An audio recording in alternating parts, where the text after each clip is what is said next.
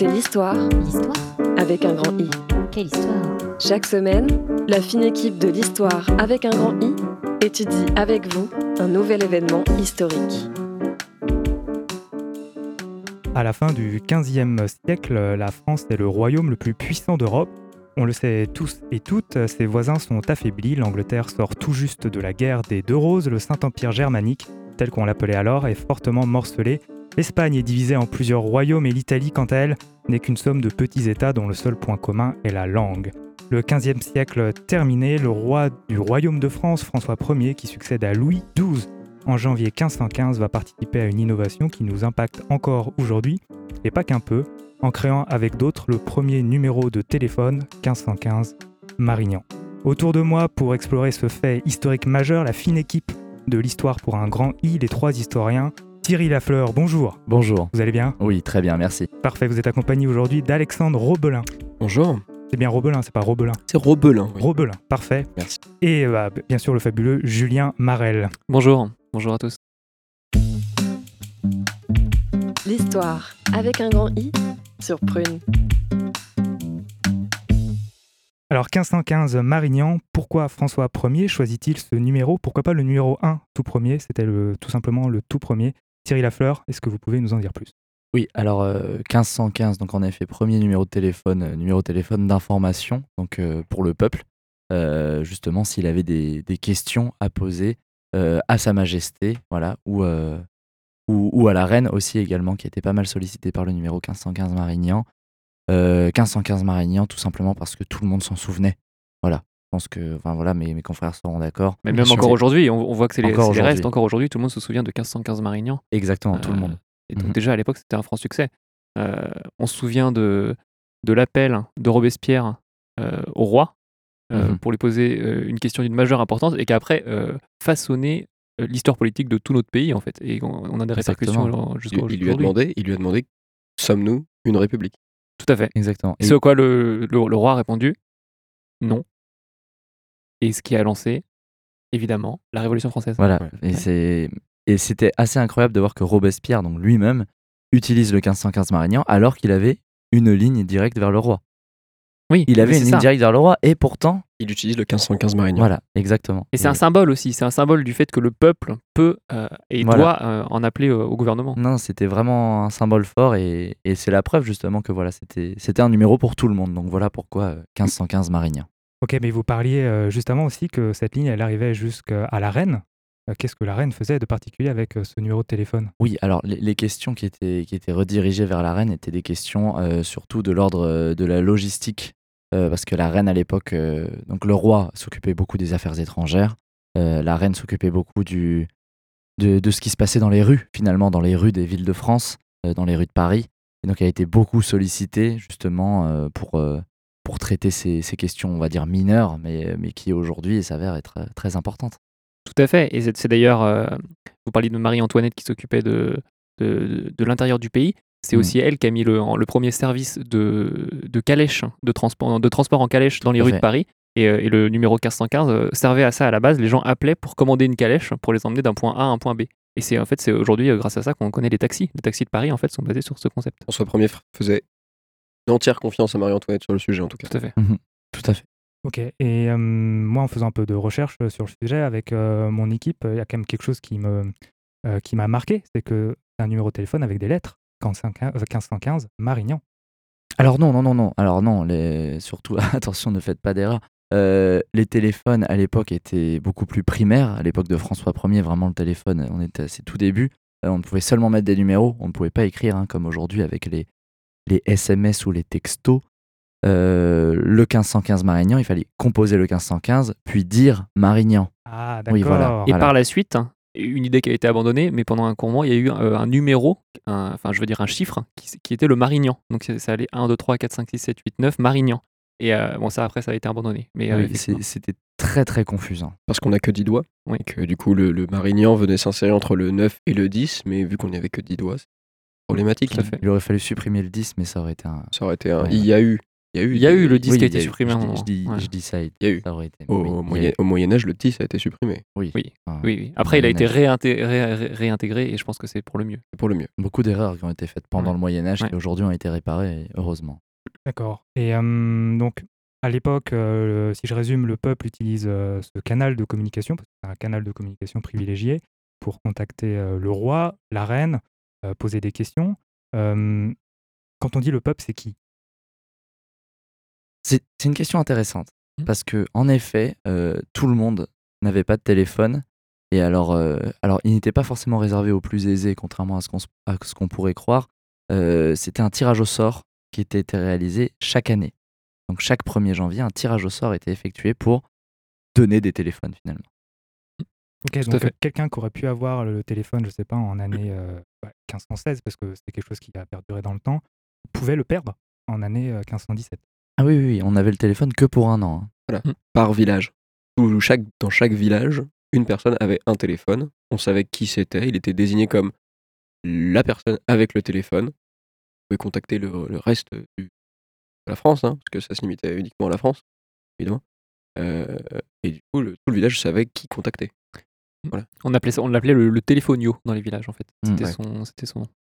Et, euh, et ça a donné d'ailleurs lieu à moi qui aime beaucoup les- l'art et les, les tableaux, ça a donné lieu à beaucoup de tableaux euh, qui sont appelés l'arrivée du téléphone au village de. Mm. On, se, on se souvient du tableau très célèbre, l'arrivée du, téléphone au village de Saint-Quentin-sur-Seine, euh, ou l'arrivée du téléphone au village de, de Ti- Tiflet-les-Oies. Tiflet-les-Oies, c'est Mm. c'est un, c'est un village alsacien. Et voilà, il y a eu beaucoup, un, un grand cours artistique autour de l'arrivée du téléphone en fait, en Ouais, et puis 1515. il y a vraiment des, des portraits de téléphoniaux, mais à, à couper le Ah souffle. oui, oui, oui. Ça- ça- en fait, ça donnait à ces, à ces petites gens, finalement, qu'il était à l'époque des, des gens du peuple, ça leur donnait une, une forme de pouvoir, une forme de reconnaissance qui, qui vraiment les sublimait. Enfin, en tout cas, on le voit sur les peintures. Tout à fait. Bah, il il en fait, il y avait un habit euh, qui était euh, donné au téléphono aussi pour qu'on le reconnaisse dans le village. Et donc, il avait son, son costume de téléphono, euh, qui est un grand costume bleu euh, euh, avec beaucoup de, beaucoup de franges et de volupté qui partent du, du vêtement. Quel, quel était, euh, on va dire, l'impact sociétal ou euh, c'est pas an- Ah, anodin de Eh ben recevoir euh, un téléphone et d'être nommé euh, téléphonio de euh, Ah. son village? Bien sûr, bien sûr. Dans les villages, on a vraiment eu un. Comment dire, les- le système du village est venu être rééquilibré. On avait jusque-là le, le bourgmestre, on avait le, le, prêtre du village. Et c'est vrai que euh, espèce d'entité à deux têtes a été un peu bousculée par l'arrivée du, porteur du téléphono qui est devenu vraiment le, troisième, euh, troisième larron euh, du, village. Quoi. Euh, un système à trois têtes cette fois-ci. Et alors, c'était une position quand même assez délicate parce que, justement, précaire. C'est-à-dire que déjà que ça changeait tous les ans, on ne pouvait pas le garder plus d'un an. Il se pouvait qu'en cours d'année, on se voit retirer le titre de. Euh, notamment en cas de non-respect du matériel et d'oubli. C'est pour ça que le numéro aujourd'hui 1515 Marignan est resté, c'est qu'il ne fallait surtout pas l'oublier. Des cas assez rares à la marge. hein. Ouais, il y bien a- sûr, alors il y, a eu- il y a eu aussi, euh, il y a eu aussi euh, le- bon alors on s'en souvient euh, tous, hein, le cas de, de Thomas euh, Tibert, Mm. Oui, il y, a il y a un Euh, livre là-dessus très intéressant. ouais, très très intéressant, qui a en fait euh, Thomas Tibert. ouais, qui a Mm. inventé euh, ce qui est aujourd'hui euh, le, le prank téléphonique, euh, parce qu'il a appelé le roi et, euh, et il lui a fait un canular. Euh, Il lui, je, vas-y, vas-y. C'était, il lui a fait un canular, il l'a appelé, il a dit Me- Monsieur François Ier, euh, les Anglais sont dans la Somme. Et après il a dit, je t'ai bien eu, c'était un prank. Et comment a euh, réagi euh, François Ier Ah bah, à- il s'est vu instantanément retirer son, son titre de téléphonie. Enfin, je dis instantanément. Euh, dix jours plus tard, euh, quand même, François Ier avait avancé ses troupes dans la Somme. Et c'est. Pardon, excusez-moi. C'était un bon prank. C'est c'est seulement dix jours plus tard voilà, que la supercherie est- a- été dévoilée. Les troupes étaient déjà dans la Somme. Et donc voilà, bah, le... il s'est vu retirer son titre téléphone- de téléphonio, le téléphone et la tunique, et absolument tout. On en rigole, mais ce, ce, ce- ce fait, bien que plutôt drôle, marque quand même la fin du. enfin, quand même un des, des, des, des, faits fondateurs euh, de la fin. Je perds. De- Pardon? Oui. Et- Je, je reprends. Ouais, allez-y. On, on- on l'oublie souvent quand même, mais cet événement marque quand même la fin du règne de François Ier. Ah oui, oui, c'est vrai. Mais ça, dans le livre euh, donc, que vous évoquez tout à l'heure, c'est c'est très, très, très bien évoqué. euh. euh, François Thibert euh, en fait a perdu son titre de téléphono. Thomas, Thomas, Thomas Thibert? Thomas Thibert. Thibaut Thibert. Le cas, le cas Thomas, Monsieur Thibert Monsieur a Thibert. perdu son titre de téléphono euh, et, euh, et il a été par la suite euh, guillotiné. Euh, bon alors pour toute autre raison, hein, il, avait, il avait commis un, un larcin, mais, euh, mais ça marque quand même un, un tournant ouais, ce, ce- ce cas-là. Oui, parce que vous dites ça marque la fin, mais non, ça marque le, le début de la fin du règne de François Ier. Enfin, ça n'a pas été instantané. C'est vrai que le le l'épisode malheureux des troupes avancées dans la Somme, alors que comme, comme tout le monde le sait, il n'y a rien, absolument rien dans la Somme, Sûr. Rien. et, et sûrement par des Anglais. euh, voilà, c'est ça a marqué vraiment le début de la perte de la confiance du peuple en Et- François Ier. Et d'ailleurs, on parle de ce canular comme étant un cas isolé, mais après, on ne parle pas. L'histoire a un peu oublié que moult canulars ont suivi. Hmm. Euh, toujours la même chose quasiment. hein. Euh, François, François, attention, il se passe des choses dans la Somme. Ça a duré ça, ça a duré. Oui, c'est vrai que c'était un peu le premier canular d'une suite de longs canulars euh, dans l'histoire. C'est l'heure de la première pause musicale et on reviendra avec euh, François Ier juste après.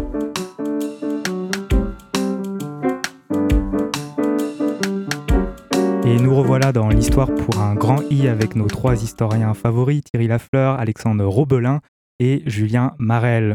On évoquait justement le fait de François Ier qui a été déstabilisé par euh, l'usage fait par euh, son peuple euh, du premier numé- numéro de téléphone, le 1515 Marignan. Euh, Marignan euh, ne faisant pas partie du numéro de téléphone, vous l'avez bien rappelé, euh, Monsieur Lafleur, c'était la commande euh, à évoquer à la voix. Euh, on parlait de, de cet impact en disant, bah, voilà, il y a eu ce premier prank qui a vraiment déstabilisé euh, le roi. Et euh, après, euh, vous alliez continuer là-dessus, euh, Monsieur Robelin, sur bah, toute la période qui a suivi, vraiment de déstabilisation du royaume. Euh, faut, faut, faut remettre dans son contexte les choses. Euh, 1515 Marignan, on sort, du coup, vous l'aviez dit, euh, d'une période de guerre qui disloque totalement l'Europe, du moins ce qu'on est l'Europe aujourd'hui, ce qu'on peut appeler l'Europe. Et euh, d'ailleurs, c'est pour ça que le numéro avait été mis en place. À la base, c'était pour parce que les gens se posaient des questions. Qu'est-ce que la France? Qu'est-ce que l'Espagne? Qu'est-ce que l'Italie? Qu'est-ce que bah, sur- Qu'est-ce que l'Italie Bien sûr. surtout, hein. Qu'est-ce que surtout l'Italie- qu'est-ce que quel l'Italie bordel C'était un bordel. Enfin, je veux dire, Voilà. C'est beaucoup. Enfin, c'était n'importe quoi, ouais, tout était disloqué, ils ont plein quoi, de petites villes, de petits royaumes dans tous les sens. L'Italie majoritairement, voilà, quand les gens voulaient passer des vacances en Italie, ils étaient un peu perdus, alors du coup, ils devaient appeler le 1515 Marignan, et euh, on leur répondait euh, Parme, ou on est Parme et, et le roi répondait Parme est stable, souvent, ou Parme n'est pas stable, ou vous, vous pouvez aller à Parme, n'allez pas à Parme, euh, quel- qu'est-ce qu'il faut mettre à Parme euh, l'été, qu'est-ce que... Enfin bref, plein de... Toutes ces questions qui de- de- d'ordre... euh, comment dire euh, qui, Géographique, euh, géopolitique... géographique, euh, parce qu'il y avait aussi Bien des sûr, informations touristique. sur la météo, sûr, bien sûr. euh, sur Voilà. l'affluence des lieux. euh. Hmm. Mais ça, ça, du coup, euh, voilà, tout ce qui était de, de l'ordre des, des autres pays était pour le roi. Et comme je disais tout à l'heure, quand c'était interne à la France, parce que les gens voulaient partir Ça en vacances, reste- des fois ouais. juste dans le sud de la France, Dans le Périgord, par exemple. et à ce- euh, par exemple le Périgord, et là, à ce moment-là, c'était sûr. bien la reine qui répondait. Voilà, les choses étaient bien séparées. Euh, J'allais vous poser une question aussi euh, qui, moi, m'a m'a surpris encore euh, dans mes différentes recherches avec euh, mon équipe. Euh, 1515, c'est un peu aussi, euh, par ailleurs, euh, bah, une guerre marquante. Euh, pourquoi ces deux événements sont, euh, arri- arri- arrivent à la même date? Qu'est-ce qui fait que, vous savez, dans l'histoire, rien n'est comme ça anodin. Il Hmm. n'y a pas d'invention qui sortent euh, de nulle part, il n'y a pas de hasard. Pourquoi à la fois on a une grosse bataille, 1515, et le premier numéro de téléphone en 1515 Alors, je peux répondre parce que c'est un peu euh, un domaine que, que je maîtrise à, à la perfection. J'ai fait beaucoup de, j'ai fait ma thèse là-dessus. Euh, alors, en fait, il faut savoir que Marignan, euh, contrairement à ce que les gens pensent, euh, ce n'est pas une ville, c'est une personne. Et donc, la bataille de Marignan, en fait, c'est une seule personne qui s'est battue contre euh, l'État français en entier? C'était un, Marignan, c'était un, Hollandais. euh, qui euh, a déclaré la guerre à la France, mais en son nom propre, hein, pas, au nom de, pas au nom des Pays-Bas. Et il est, il est arrivé en France pour commencer une bataille. Et la France était sur le, sur le point de perdre, en fait, en, en, 1500 en 1514. euh, la France était sur le point de perdre face à, à Marignan, Joseph de son prénom, Joseph Marignan. Faut dire, Euh, il était très intelligent. Il était très intelligent. insaisissable, vraiment. Enfin, il y a, il y a un très bon docu-fiction là-dessus. Mm. Euh, je vous invite à le regarder. Euh, Marignan l'insaisissable.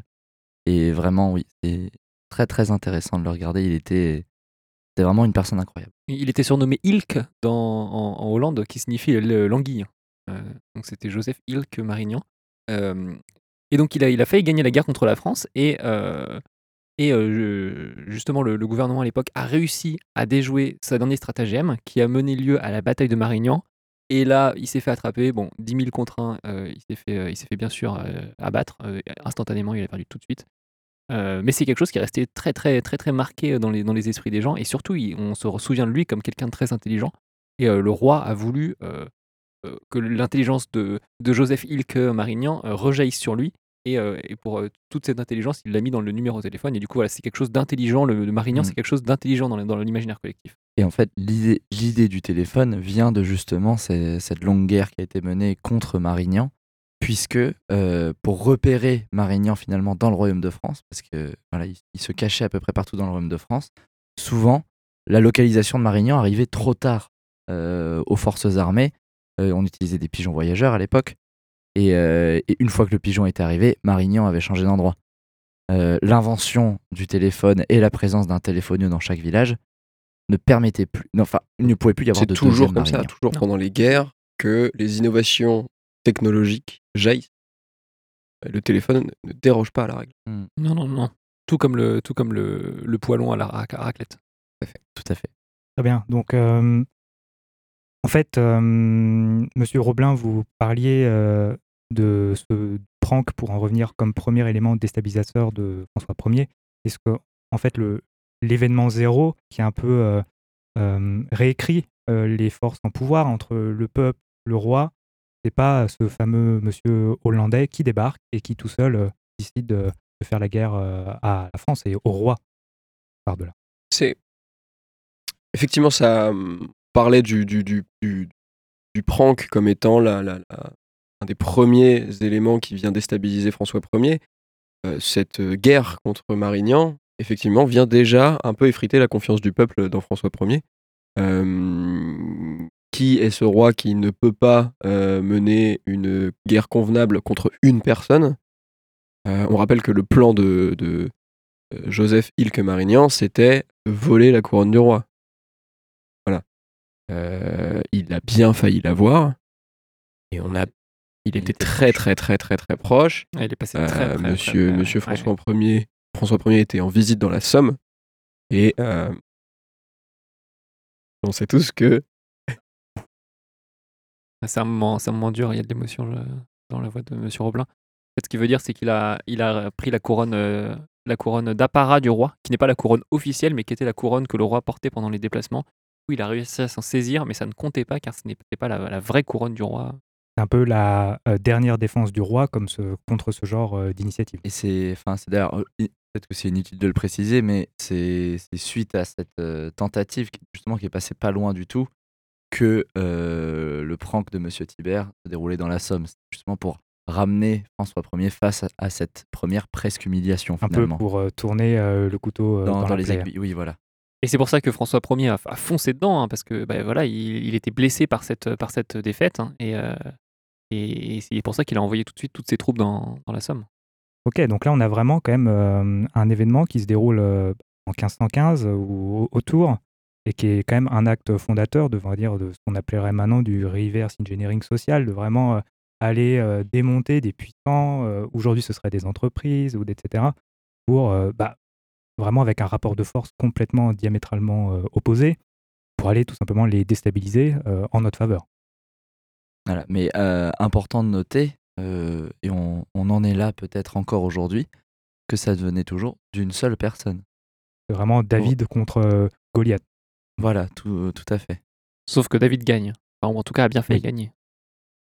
Mais est-ce que finalement le fait que le téléphone a été inventé grâce à lui n'est pas une victoire en soi de David?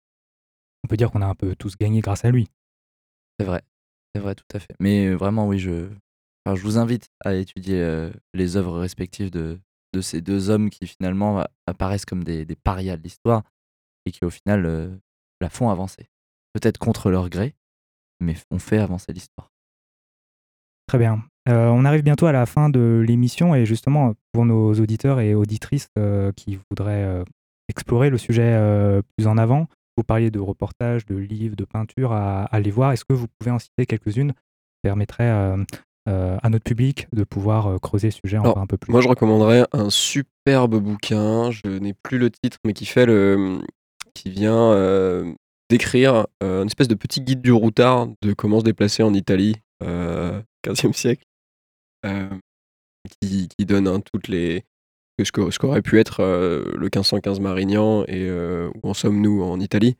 Euh, mais bon, l'imprimerie n'avait pas été créée à cette époque, donc pas servir de cet ouvrage. Mais voilà, ça, regroupe un, espèce de, petite compilation de, où en était l'Italie, de, euh, quelles étaient les bonnes villes pour passer des bonnes vacances, euh, le système géopolitique en place dans chaque région, etc. etc. Très bien. Alors moi, pour parler de cette période, euh, j'adore l'art. Et il y a un tableau qui me vient en tête, qui est un tableau de Léopold van der Halk, qui est un célèbre peintre euh, de Amsterdam qui a immigré en France euh, dans les années euh, 1517, euh, et qui a peint euh, Téléphonie pendu par les pieds après un prank à Marie-Antoinette. Donc c'était c'était une humiliation en place publique d'un téléphono qui avait appelé Marie-Antoinette pour, lui, pour lui demander qui est là. Enfin, Marie-Antoinette avait demandé qui est là, et le, le gars avait, demandé, avait répondu Sarah. Marie-Antoinette avait ensuite dit Sarah qui? Et le téléphono avait dit ça raccroche. Et avait raccroché. Il avait été ensuite du coup pendu par les pieds. Euh, il avait été pendu par les pieds en, place publique. Et, euh, et Léopold van der Elk était là justement pour, euh, pour peindre ce moment. Et donc ça, c'est un tableau superbe avec un éclairage et dans un style très, très, très réaliste, mais presque qui saisit le surréalisme de la scène, de ce téléphonio pendu par les pieds. Voilà, moi pour, euh, pour surenchérir justement sur, sur l'art, parce que je, j'adore l'art également, euh, vraiment, on a tout un musée euh, dans la Somme qui est dédié au téléphone. Très bien. Et ben, il ne me reste plus qu'à vous remercier, euh, messieurs Thierry Lafleur, Alexandre Robelin, Julien Marel. Aujourd'hui, c'était 1515 Magellan, le premier numéro. de- Marignan, Marignan, Marignan. Marignan, pardon. Ah, on en Marignan, reparlera de Marignan. Magellan, mais- Ouais, ce sera C'est un autre justement sujet. pour C'est prochaine notre histoire. euh, émission. Eh oui. Allez, on se retrouve bien sûr la semaine prochaine.